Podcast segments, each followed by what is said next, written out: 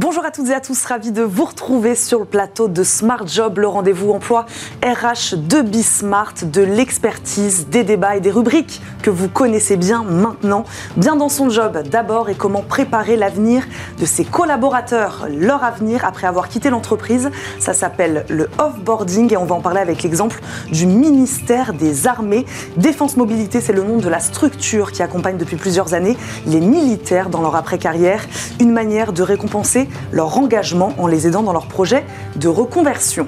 Le Rex du mois avec Caroline Ricross au programme La sobriété énergétique. Comment faire des économies d'énergie au bureau, on fera le point euh, sur le plan et l'objectif ambitieux présenté par le gouvernement jeudi dernier de baisser 10% de notre consommation sur les deux prochaines années, réduire le chauffage ou encore l'éclairage. Elle nous parlera de ces 15 mesures concrètes, des fois assez simples, pour aider les entreprises à consommer moins cet hiver. Le grand entretien, notre invité euh, aujourd'hui est Magali Castano, DRH pour le spécialiste de la transition énergétique dans l'industrie Technip Énergie. Le groupe a dévoilé sa feuille de route ESG qui porte sur de nombreux engagements, notamment en faveur de l'épanouissement au travail ou encore de l'inclusion. On reviendra avec elle évidemment sur ce contexte actuel de crise énergétique et des tensions de recrutement qui en découlent évidemment donc dans le secteur. Et enfin, dans Fenêtre sur l'emploi, le digital serait-il en train d'ouvrir une nouvelle ère pour l'hôtellerie-restauration La pénurie de personnel a marqué l'été et continue de mettre le secteur en difficulté. Le digital pourrait bien faire partie de la solution. La plateforme Lightspeed permet l'automatisation de nombreuses missions et permet surtout aux gérants de restaurants d'appréhender plus sereinement l'arrivée de, de nouveaux profils pas systématiquement formés aux tâches qui les attendent. Je crois que j'ai tout dit. Smart Job, c'est parti.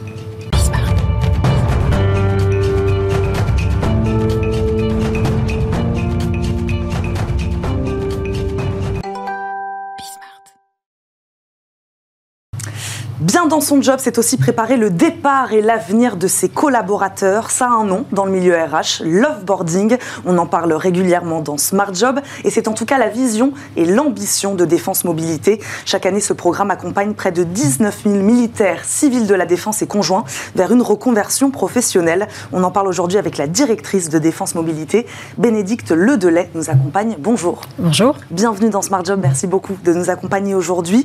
Bénédicte Ledelay, depuis combien de temps ces structures attachées donc au ministère des Armées existent-elles Alors, Défense Mobilité existe depuis plus de 10 ans.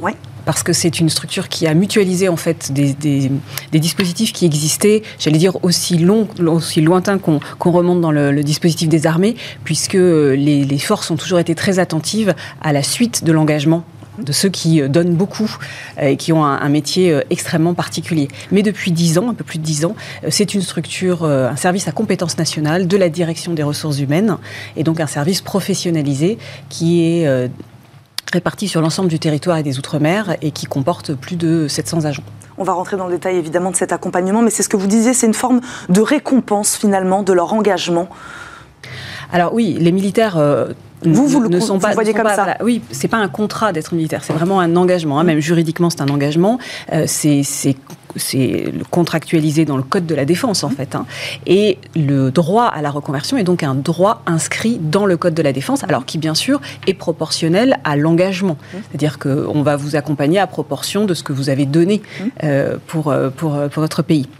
Et donc c'est un droit euh, qui comporte un certain nombre de dispositifs absolument spécifiques et qui sont l'expression de la reconnaissance de la nation mhm. et qui par exemple sont euh, encore supérieurs quand vous avez euh, donné plus que un, soldat, voilà, quand vous avez été blessé par mhm. exemple.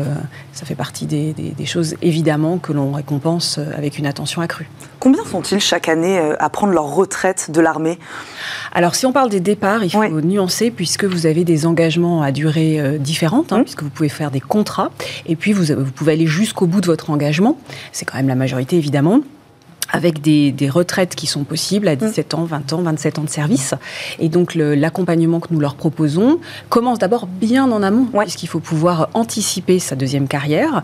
Euh, anticiper parce que quand euh, on est militaire, on doit être disponible en tout temps et en tout lieu. Donc par définition, vous n'êtes pas dans la même situation euh, qu'un collaborateur du secteur privé qui a peut-être vu plusieurs entreprises, donc vous avez beaucoup donné. Et donc il faut qu'on vous donne les clés du marché du travail, les clés des techniques de recrutement. C'est ce qu'on vous doit pour vous préparer à une durable et de qualité dans l'emploi. Euh, vous le disiez, proportionnellement, est-ce qu'on sait combien finissent leur carrière dans l'armée? C'est-à-dire combien euh, vont plutôt sur des 27 ans euh, de carrière? Alors, c'est très, très variable, parce que, en fait, les, armées, et c'est une très belle opportunité d'emploi, offrent des carrières extrêmement variées mhm. qui s'adressent à des profils très peu qualifiés, avec beaucoup d'engagement, et qui vont trouver au sein des armées une possibilité d'être formés mmh. et d'avoir une promotion sociale absolument sans équivalent. Mmh. Mais vous avez aussi euh, des opportunités pour des, postes extrêmement qualifiés. Euh, donc ça va euh, de, du jeune qui veut s'engager à 17 ans parce que ce qu'il souhaite, c'est un métier qui a du sens, c'est être actif, mmh. c'est voilà, découvrir des choses. Et puis vous pouvez aller jusqu'à un ingénieur. la Polytechnique fait partie de des établissements euh, euh, du ministère des Armées. Et donc, euh, ces, métiers très sophistiqués qui vont jusqu'à l'ingénierie de l'armement font aussi partie du scope des métiers des armées. Alors, expliquez-nous comment vous les accompagnez, donc ceux qui sont sur le départ dans leur projet de reconversion. Vous parliez d'anticipation. Donc, on commence très, très en amont, finalement, à discuter avec eux déjà. Ça, c'est clé. En fait, l'engagement a une durée. Donc, déjà, quand on sait que l'engagement va avoir une durée, on sait qu'à un moment, il y aura une fin, et qu'il faut anticiper cette fin. Voilà. Euh, donc ça, cet accompagnement, il commence par une information dès l'engagement, mmh. une information par euh, ce qu'on appelle le commandement, donc l'encadrement, mmh. euh, le management, par les acteurs de proximité qui correspondent un peu aux organisations syndicales qui s'appellent les concertants. Hein. et puis vous avez des dispositifs en proximité dans les régiments. Donc nous, nous avons des antennes en proximité mmh. qui permettent de faire des sessions d'information pour expliquer que, par exemple, plus vous allez prolonger votre engagement dans les armées et plus vous pourrez bénéficier d'un accompagnement mmh. sophistiqué, approfondi. Mais dans tous les cas, vous avez de toute façon un accompagnement pour anticiper votre compréhension des droits spécifiques mmh. que vous avez. Euh, alors à l'accompagnement, à la rédaction de votre CV, à l'apprentissage des techniques de recherche d'emploi, à une connaissance précise du marché de l'emploi, parce que finalement, ce qui est important quand on veut se repositionner, c'est d'avoir une vision concrète et pas, et pas euh, erronée du marché de l'emploi. Mes vraies chances sur le marché de l'emploi, comment fonctionne le marché de l'emploi? Parce que tant que vous n'avez pas une idée concrète, vous vous préparez pas correctement en fait.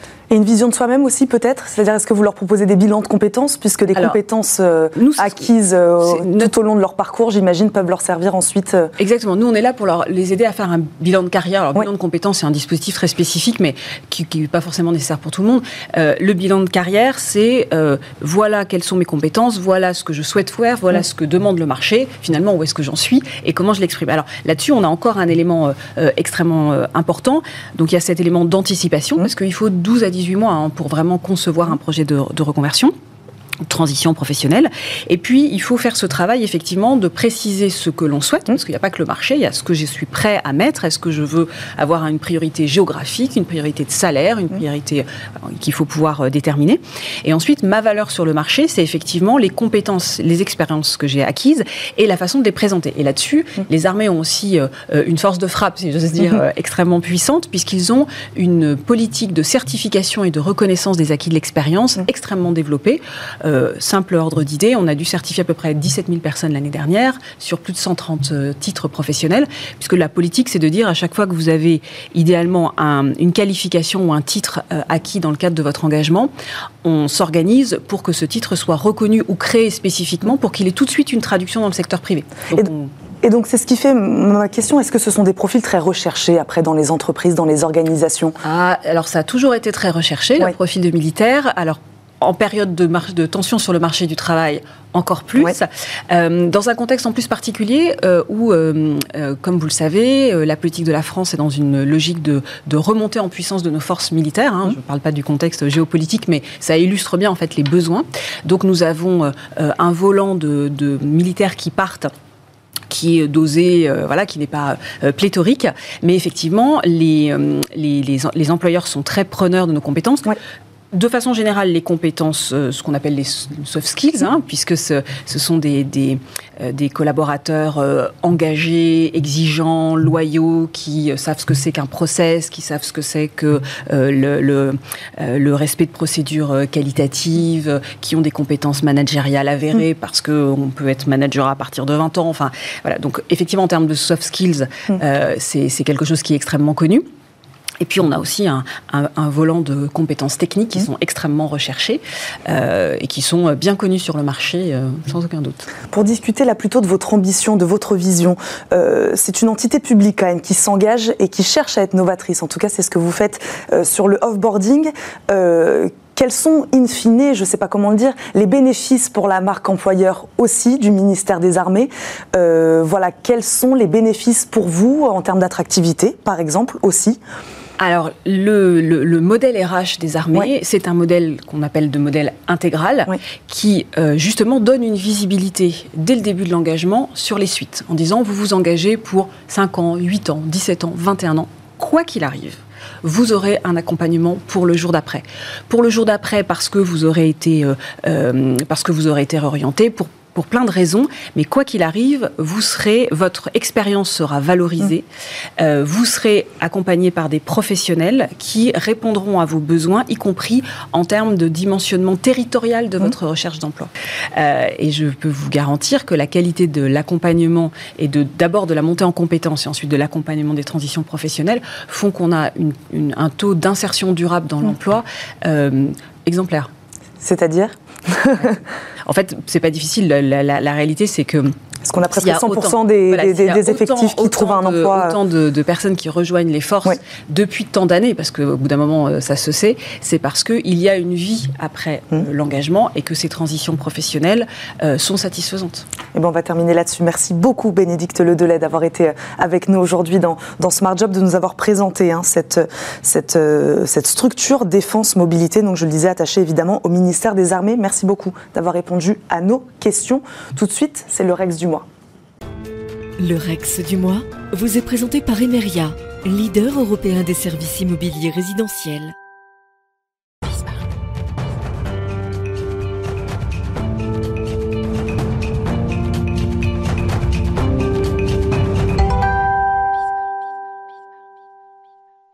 Le Rex du mois avec Caroline Ricross qui nous a rejoint. Bonjour Caroline. Bonjour Eva. Vous allez bien? Ça va bien et vous? Le gouvernement a présenté la semaine dernière son plan de sobriété énergétique, c'est ce que je disais tout à l'heure. Objectif baisser de 10% notre consommation d'énergie sur les deux prochaines années. Quelles sont les actions concrètes à mettre en place pour réduire la consommation dans son entreprise, Caroline? Eh bien oui, hein, pas moins de 9 ministres hein, ont été euh, mobilisés justement pour bâtir euh, ce plan, donc euh, ce plan de sobriété énergétique qui associe en fait tous les acteurs de la société, donc forcément les acteurs des entreprises. Résultat pour les entreprises, 15 mesures pour réduire la consommation euh, d'énergie au travail. On en entend parler depuis quand même euh, quelques semaines. Et avant de vous détailler quelques-unes de ces pistes, justement, de ce plan pour les entreprises, une précision qui est vraiment très importante euh, tout de suite, ce ne sont que des recommandations. Les entreprises n'ont donc aucune obligation de suivre forcément ces mesures, notamment pour cet hiver. Pas d'obligation pour les entreprises, c'est important en effet de le préciser. Donc d'abord, Caroline, sans grande surprise, que ce soit pour les ménages ou les entreprises, on incite à réduire le chauffage. Et oui, là aussi on en parle depuis euh, pas mal de semaines quand même, et pour cause, hein, le chauffage c'est quand même la moitié de la consommation énergétique d'un immeuble de bureau. Par exemple, si on accepte de supporter un degré en moins au travail, eh bien c'est, on fait 7% d'économie selon l'ADEME donc donc c'est pas négligeable. Dans son plan le gouvernement incite donc les entreprises à fixer à 19 degrés la température maximale de chauffe dans les bureaux cet hiver. C'est la même chose d'ailleurs pour les ménages.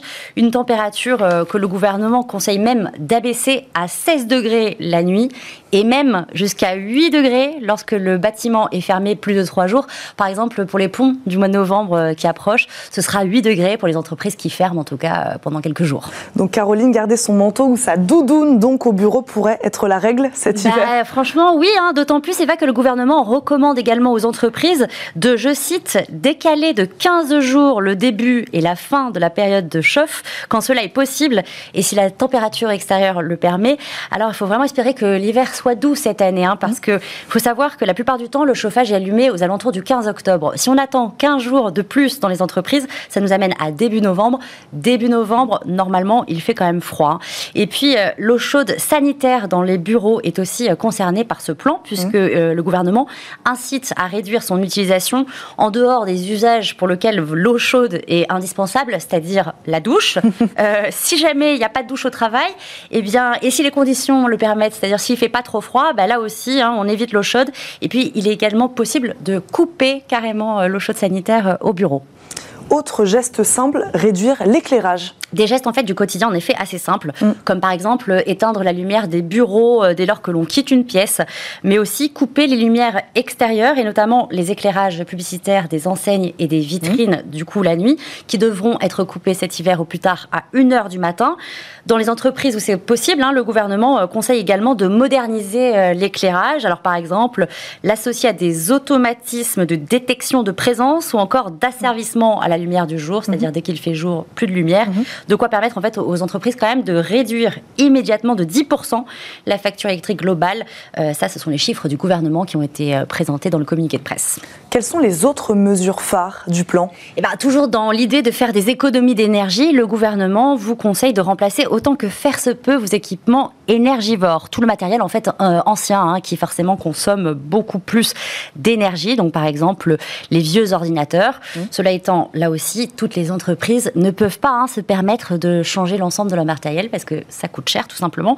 Euh, une autre recommandation qui est également proposée, c'est de suivre en temps réel la consommation énergétique de l'entreprise pour en fait l'adapter en cas de besoin euh, cet hiver. Et Caroline, il y a un enjeu aussi pour les entreprises de faire accepter ces mesures à ses salariés. Bah oui, quand même. Hein, et c'est là d'ailleurs toute la question. Eva, d'autant que d'après le dernier baromètre Fracture française, 10, Sopra, Steria, je vais y arriver, 7 Français sur 10 jugent qu'ils font déjà assez d'efforts hein, pour lutter contre le réchauffement climatique. Alors comment les intégrer justement à ce processus de sobriété énergétique? Car au-delà quand même du conflit ukrainien, parce que c'est surtout pour ça qu'on en parle pour cet hiver, mm. il y a également, euh, ce plan a également pour objectif d'accélérer la transition énergétique en France. Alors, pour intégrer les salariés à ce processus, le gouvernement propose notamment de nommer par exemple un ambassadeur de la sobriété énergétique. Alors c'est un nouveau terme.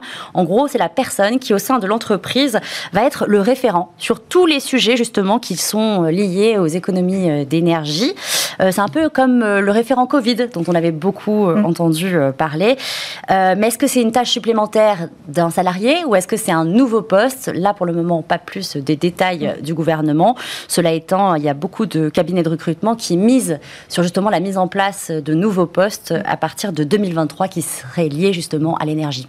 Autre conseil, former les salariés aussi aux éco-gestes. Les sensibiliser en effet euh, au bon réflexe. L'ordinateur, par exemple, c'est l'outil de travail euh, par excellence dans de nombreux secteurs d'activité. Et euh, la plupart du temps, au lieu de l'éteindre, on le met régulièrement en veille. Mmh. Pourtant, la mise en veille consomme, on le sait, hein, de l'énergie, alors qu'en fait, un ordinateur, alors ça, moi, je ne le savais pas, est fait pour être éteint et allumé jusqu'à à peu près 8 fois par jour, sans que ça pose aucun problème.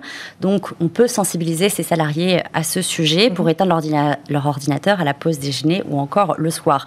Même chose pour l'imprimante.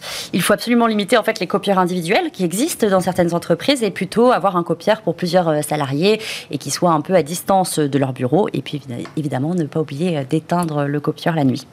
Une dernière question à l'approche de l'hiver, Caroline. Est-ce que le télétravail va faire son grand retour en France? Et non, pas pour euh, le moment, en tout cas pas dans le secteur privé. Eva, pour l'heure, le télétravail pourrait concerner la fonction publique à raison de 3 à 4 jours par semaine. Mhm. Pour le secteur privé, le recours au télétravail est simplement conseillé pour l'heure en cas de situation d'urgence, c'est-à-dire vraiment en cas de pic de consommation. Et encore une fois, aucune obligation. Le gouvernement propose plutôt euh, pour l'instant aux employeurs de mettre en place un forfait, par exemple, de mobilité durable. Qu'est-ce que c'est? Ben, Ça permet en fait la prise en charge totale par l'employeur de vos déplacements entre chez vous mmh. et votre trajet si vous prenez un mode de transport éco-responsable. Et oui, on parle de sobriété. Merci beaucoup Caroline pour tous ces conseils. Pour ce Rex du Mans, on vous retrouve évidemment mercredi prochain sur ce plateau. Merci beaucoup Caroline. On marque une courte pause et on se retrouve tout de suite pour notre grand entretien. À tout de suite.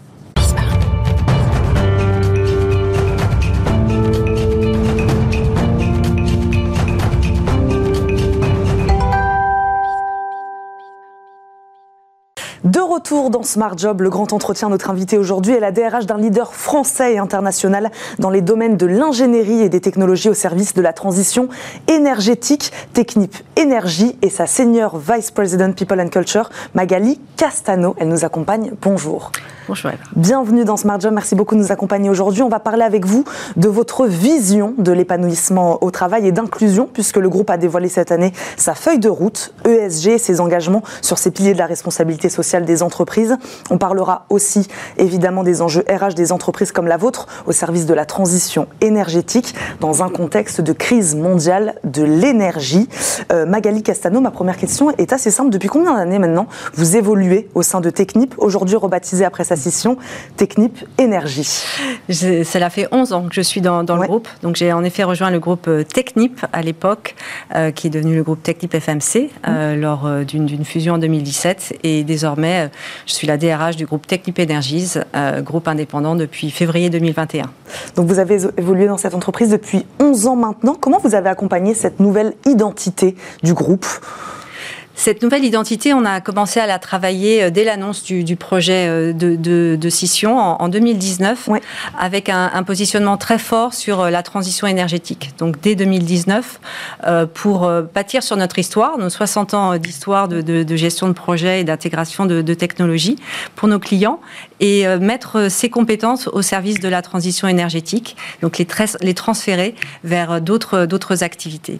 Et pour cela, vous, vous l'avez euh, mentionné, euh, nous avons travaillé avec l'ensemble de nos collaborateurs pour établir notre feuille de route de responsabilité sociale d'entreprise. On va en parler. Magali Castano, le secteur de l'énergie a indéniablement évolué hein, ces dernières années, évidemment, vers des techniques, des pratiques, des ressources aussi plus propres. Comment, euh, autant que chez Shell, puisque vous y avez passé aussi quelques années, que chez Technip, vous avez regardé cette évolution? Je, dirais que c'est euh, en effet le, secteur de l'énergie, un, un, monde qui est en, toujours en très forte transition. Euh, la, la, différence ces dernières années, c'est que ça s'est beaucoup accéléré, mais c'est un, un, secteur qui, euh, qui a dans son, son ADN de, de changer et d'évoluer, de faire évoluer ses technologies. Alors c'est pas toujours très connu du grand public, mais c'est un, un, secteur qui reporte fortement sur l'innovation et la création, et donc l'aspect humain est extrêmement important parce que les personnes font vraiment la différence. Et, donc, en tant que RH, c'est en accompagnant le, développement de nos collaborateurs que l'on contribue à, ces enjeux de, notre secteur euh, qui, est stratégique. Peu connu du grand public, justement, vous allez nous expliquer. Technique Énergie, c'est l'ingénierie, c'est ce que je disais au service de l'industrie de l'énergie. Concrètement, quelles solutions vous proposez aujourd'hui aux acteurs industriels? Voilà, pour ceux qui nous regardent, qu'on comprenne un peu plus. Aujourd'hui, euh, on travaille avec euh, des acteurs très différents et en fait, notre métier, c'est d'accompagner nos clients sur la, conception, euh, l'intégration des technologies et la gestion de projet, le suivi de la construction des infrastructures de production d'énergie. Euh, alors dans notre histoire, ça, ça allait être le, pétrole. Aujourd'hui, mmh. ça va être euh, le gaz liquéfié, mais aussi la capture du carbone, l'hydrogène, de l'hydrogène vert, la biochimie, la chimie verte. Donc toutes sortes d'énergie euh, euh, et, donc euh, des clients très divers également et qui évoluent. on se développe aussi maintenant dans, l'éolien offshore, par exemple. Donc là, on sort de la molécule et de l'hydrocarbure. Qui sont vos clients? Donnez-nous quelques exemples. ça peut être ça peut être Total, ça peut être Shell, ça peut être des, entreprises nationales, ça peut être Engie avec qui on, on lance un projet d'hydrogène vert. Donc là, c'est vraiment des choses innovantes en Australie et également des plus petits acteurs. Comment ce contexte énergétique, hein, je le disais, actuel, a-t-il impacté votre activité? Ça aussi, c'est évidemment une question qu'on se pose. Euh, votre carnet de commandes ayant été, euh, très affecté, hein, je crois, dès le début euh, du conflit ukrainien. Tout à fait. La, Russie représentait une part importante de notre chiffre d'affaires euh, depuis plusieurs années, mais spécifiquement en 2021 et devait également l'être pour 2022 et les années à, venir. Donc oui, il y, a eu, il y a eu un impact et, euh, et voilà, très, très rapidement, nous avons annoncé l'arrêt de, nos activités et la sortie progressive de, du projet en cours en, Russie. Mm-hmm. Euh, évidemment, on voit que la demande pour euh, d'énergie et de, gaz ne se réduit pas, euh, et, ça a développé et relancé des projets dans d'autres parties du monde, que ce soit euh, au Qatar, aux États-Unis, en Afrique. Et donc voilà, on se positionne sur, sur ces nouveaux projets et on accompagne des nouveaux clients. on va parler de recrutement. Évidemment, la transition énergétique est un secteur d'avenir, hein, on le sait. Est-ce que c'est un secteur qui a besoin de main-d'œuvre et qui recrute aujourd'hui? Oui, énormément. Euh, énormément. Euh, je vous disais, alors pour notre activité euh, d'ingénierie, en effet, nous on est principalement une entreprise d'ingénieurs et d'ingénieurs fortement qualifiés. Et aujourd'hui, on parle, c'est un peu l'âge d'or des, ingénieurs. il y a tellement besoin d'innovation, de, créativité, de penser différemment. c'est la base, c'est le cœur du, métier des ingénieurs. Donc, vous diriez que c'est sur ces métiers-là que la tension est plus forte, en tout cas chez vous? Chez nous, oui, Elle, est, elle, est forte parce que c'est aussi des euh, des, compétences qui peuvent s'exercer dans, différents secteurs. Et il y a, un, tel boom et une telle demande euh, qu'on est nombreux euh, à rechercher ces profils. Il y a les profils d'ingénieurs et évidemment, dans comme beaucoup de secteurs, euh, tout ce qui est autour du digital aussi, euh, le travail sur, autour euh, des, des, des, données, de, de, toute la digitalisation des activités et aussi des offres que l'on peut proposer à nos clients. Donc ça aussi, c'est des nouvelles compétences. Est-ce que vous trouvez que l'offre de formation est adaptée justement à ces transitions dans votre secteur-là euh, Ces jeunes ingénieurs qui arrivent sur le marché du travail, euh, comment ils ont intégré, est-ce qu'ils l'ont bien intégré, cette transition notamment environnementale de ce, de ce secteur? Alors c'est pour nous, c'est un, un, point très positif parce qu'en fait, ça ajoute de l'attractivité à, à, nos métiers. Oui. Euh, L'envie le, de, de, faire partie euh, de quelque chose de positif, mmh. d'amener quelque chose de bien pour la société au sens plus large, ça, c'est un facteur d'attractivité que notre industrie a retrouvé, oui. je dirais.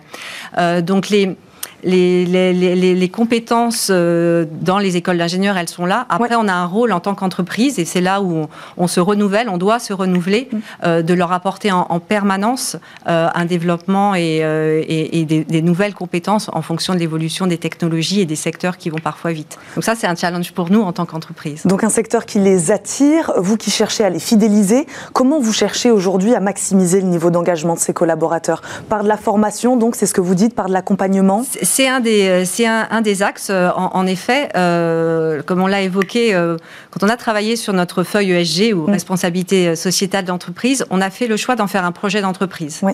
Donc, on a euh, lancé une, une, grande enquête auprès des, des collaborateurs pour euh, leur demander leur avis sur qu'est-ce que c'est pour pour Technip Energies. Et on a eu un taux de réponse de 40%, ce qui est élevé. C'est une enquête assez longue et on a continué à partir de cette enquête, évidemment, d'un travail avec des équipes dédiées à intégrer les collaborateurs à différents moments clés de la validation de, de nos objectifs. Donc ça, ça, ça, donne que cette feuille de route, c'est le résultat euh, de, de l'implication de nos collaborateurs.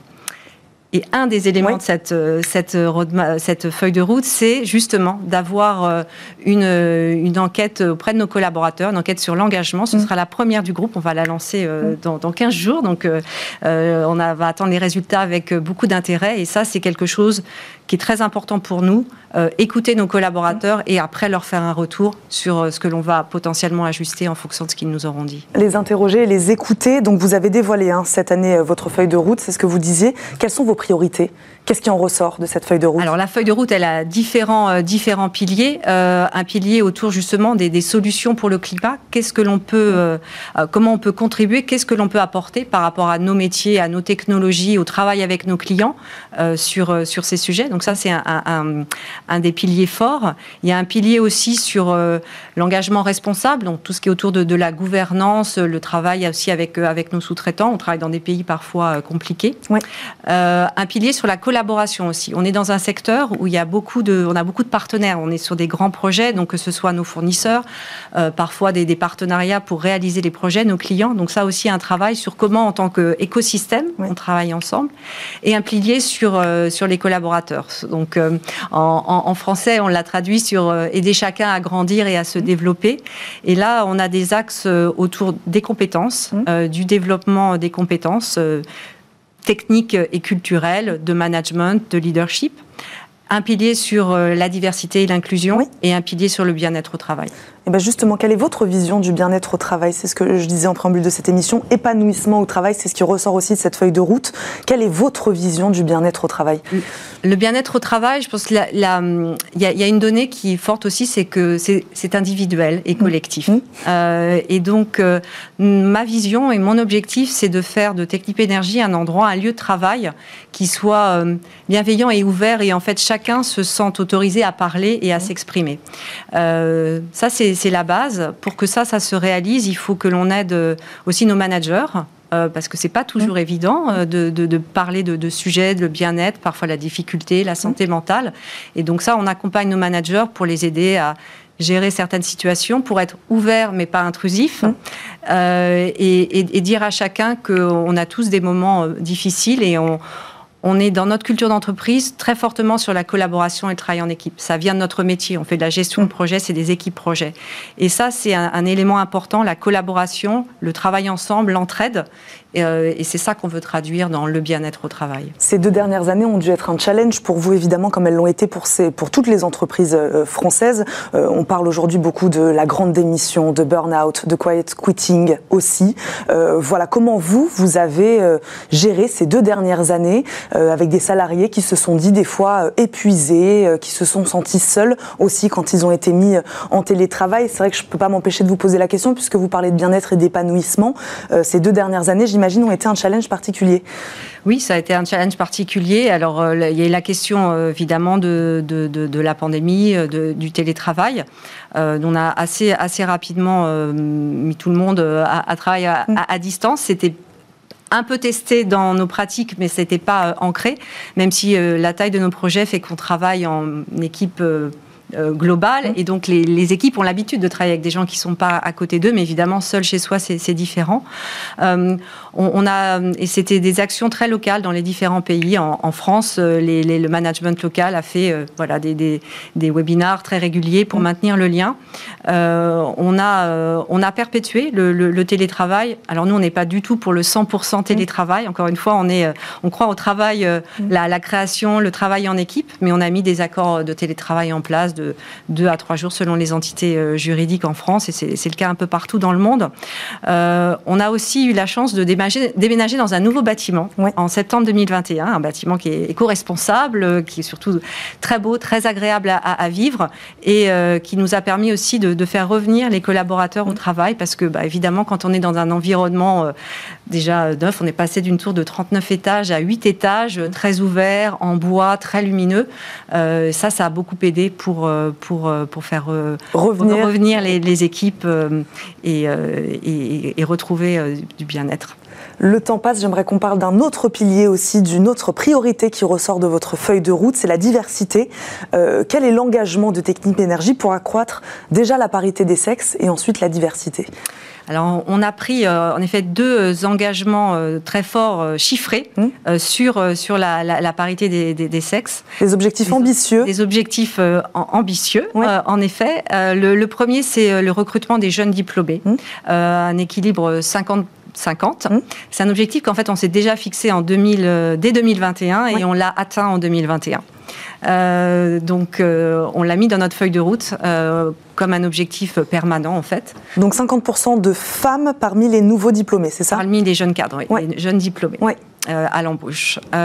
et ça, c'était ambitieux. On mmh. a atteint dès la première année, mais mmh. pas parce que c'est facile. Ça nous a poussé à aussi penser différemment et agir différemment, à penser plus large dans nos, écoles ou nos, universités cibles, ajuster notre vocabulaire, être plus proactif en fait, euh, pour expliquer que nos métiers, la transition énergétique, l'ingénierie, c'est totalement un métier euh, pour les femmes.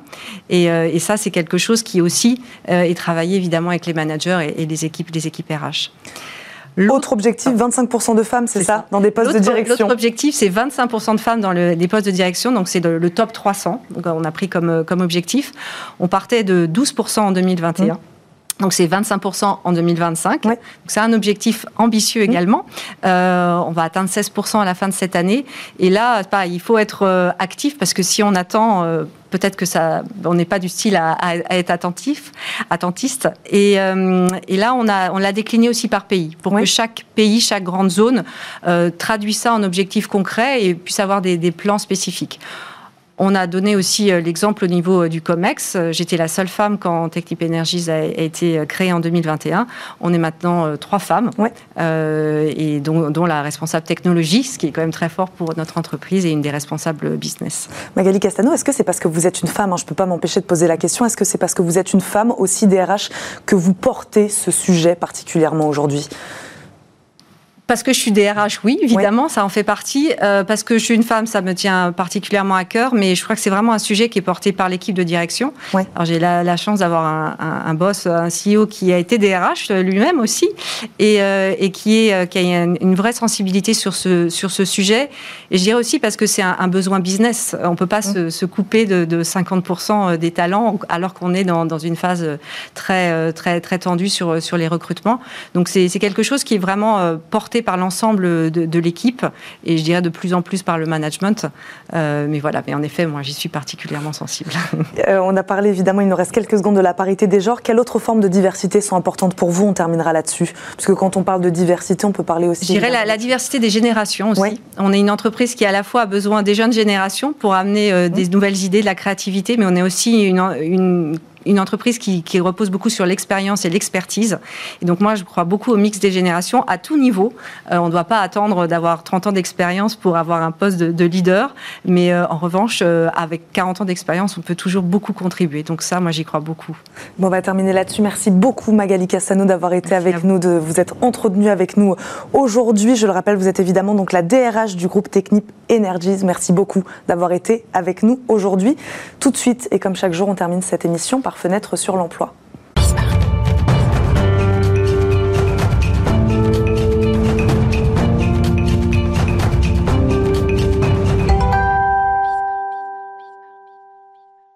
L'hôtellerie-restauration peine toujours à trouver ses talents. La pénurie de personnel a marqué l'été 2022 et continue malheureusement à mettre le secteur en difficulté. De nouveaux profils sont alors recrutés pour répondre à la pénurie, mais ils ne vont pas forcément être formés au métier, encore moins évoluer dans ce contexte d'activité qui repart lui fortement pour le secteur. Est-ce que le digital peut faire partie de la solution? On en parle avec Laura Stagno. Elle est directrice France de Lightspeed, une plateforme 360 qui digitalise toutes les activités liées au marché de la prise de commande mobile à la gestion des stocks et du personnel. Laura Stagno, bonjour. Bonjour. Bienvenue dans Smart Job, merci beaucoup de nous accompagner. Euh, L'hôtellerie-restauration, Laura Stagno, est par essence un secteur tourné vers l'humain. Euh, Est-ce que vous diriez qu'il est à la peine en termes de digitalisation de ces services? Alors, euh, je pense qu'il peut se noter deux phases dans Ouais. ce secteur. On a eu l'avant-crise et l'après-crise. Mm. Et je crois qu'on a tous constaté, c'est un secteur qui, avant la crise, était vraiment euh, faiblement digitalisé. Ouais. Il y a des études, euh, c'est Roland Berger qui a sorti ça début 2022. Seulement 34% des restaurants qui offraient euh, une offre de paiement mobile. Encore moins 24% qui proposent de la prise de commande mobile. Mm. Donc vraiment faiblement digitalisé. Et après crise A la crise, Ouais. un catalyseur. Hmm. On se retrouve face à une nécessité pour survivre, euh, que l'ensemble de la profession se digitalise, s'équipe d'outils. Et là, on a vu euh, fleurir euh, les QR codes, Mm. euh, la vente à emporter, les systèmes de livraison, le paiement sans contact. Ouais. Et donc, finalement, ça a permis d'accélérer cette digitalisation pour faire face euh, aux nouvelles habitudes de consommation et, euh, et à cette crise sanitaire. On va en parler de ces technologies avec ce que vous, vous proposez, Lightspeed. Euh, voilà, quelles solutions vous proposez? Je le disais, elles vont peut-être de la prise de commande à la gestion des stocks et du personnel. Voilà, comme solution tech au service de la logistique quotidienne, hein, un peu des restaurants, c'est ça? C'est exactement, c'est bien résumé. Donc Lightspeed, c'est une solution tout en un, nouvelle génération, qui a pour but de faciliter le quotidien des restaurateurs Ouais. et les aider à se développer. Donc ça prend la forme de beaucoup d'outils, pensés avec les restaurateurs, conçus pour eux. On va penser euh, gestion des stocks, Ouais. prise de commande mobile, hum, plateforme de livraison. Vraiment tout ce que vous pouvez imaginer dans la gestion opérationnelle qui est nécessaire d'aller digitaliser. Le plus simple pour un peu se projeter, c'est de se dire, euh, quand vous allez au restaurant, vous pouvez avoir soit euh, quelqu'un qui a une très bonne mémoire, qui va tout retenir, quelqu'un qui a un papier et un crayon, ou bien on voit de plus en plus l'essor de ces euh, smartphones, prise de commande mobile pour faire gagner du temps, et puis surtout une prise en main beaucoup plus rapide, parce qu'on n'a pas toujours du personnel qui est formé. Voilà, c'est ça. Où est le serveur là-dedans? Mais on va, on, on va en reparler. Euh, donc, ce qui nous intéresse aujourd'hui, nous plutôt, c'est la gestion du personnel. Qu'est-ce que vous proposez là-dessus comme offre? Alors là, euh, ça prend plusieurs formes. On le disait, grosse pénurie de personnel. Oui. Le plus gros challenge, c'est qu'aujourd'hui, quand vous recrutez, vous allez avoir quelqu'un qui n'a pas forcément déjà fait ce métier. On va accepter des profils peut-être un peu plus euh, nouveaux dans la restauration. Donc là, ce qu'on propose, c'est quelque chose qui est intuitif, facile à prendre en main. C'est-à-dire que même si vous, demain, imaginons, vous décidez euh, de faire des heures extra et de devenir euh, serveuse, faire du service. J'ai fait quelques années de restauration, donc moi, j'en aurais pas besoin. Très bien, bah, vous n'avez pas besoin. Mais l'idée, c'est qu'on va pas avoir deux jours pour les former. On va Mm. pas avoir quelqu'un qui va pouvoir prendre tout ce temps sur des outils qui sont parfois bah, très difficiles à comprendre, à, à- à- à imaginer comment passer une commande. Et donc là, ce qu'on propose, c'est une solution simple. Mm. Vous avez, on a tous aujourd'hui des smartphones, c'est une application mobile. Donc n'importe qui qui n'a même jamais vu l'application pourra rapidement prendre une commande. Ça, c'est la première chose qu'on va proposer pour euh, ce personnel qui doit se former rapidement. Solution simple, c'est-à-dire voilà, pas besoin d'accompagnement de ces collaborateurs-là euh, dans l'utilisation de ces technologies. Vous en aurez toujours, il ne faut pas oublier Ouais. que ça reste un métier humain, il y aura plein de choses à apprendre, mais oui, l'idée c'est une prise en main ultra rapide. Euh, demain, vous allez dans Mm. un restaurant, n'importe qui peut attraper cette prise de commande et comprendre très vite comment, on appelle ça typer euh, dans le métier, c'est euh, aller euh, prendre la commande, euh, des cafés, des boissons, etc. Ça c'est un premier aspect Ouais. de prise en main. Il y a un deuxième aspect, parce qu'on parle de pénurie, c'est au-delà des profils nouveaux, c'est que parfois on n'a juste pas assez de monde. Mm. La pénurie, elle est là, et on doit pour autant faire face à une terrasse pleine, un afflux de consommateurs. C'est une bonne nouvelle pour le business après le Covid. Mm. Mais sauf que bah là, vous allez aussi vous au restaurant et puis euh, on voit ce moment où tout le monde essaye de capter l'attention Mm. euh, d'un serveur, d'une serveuse.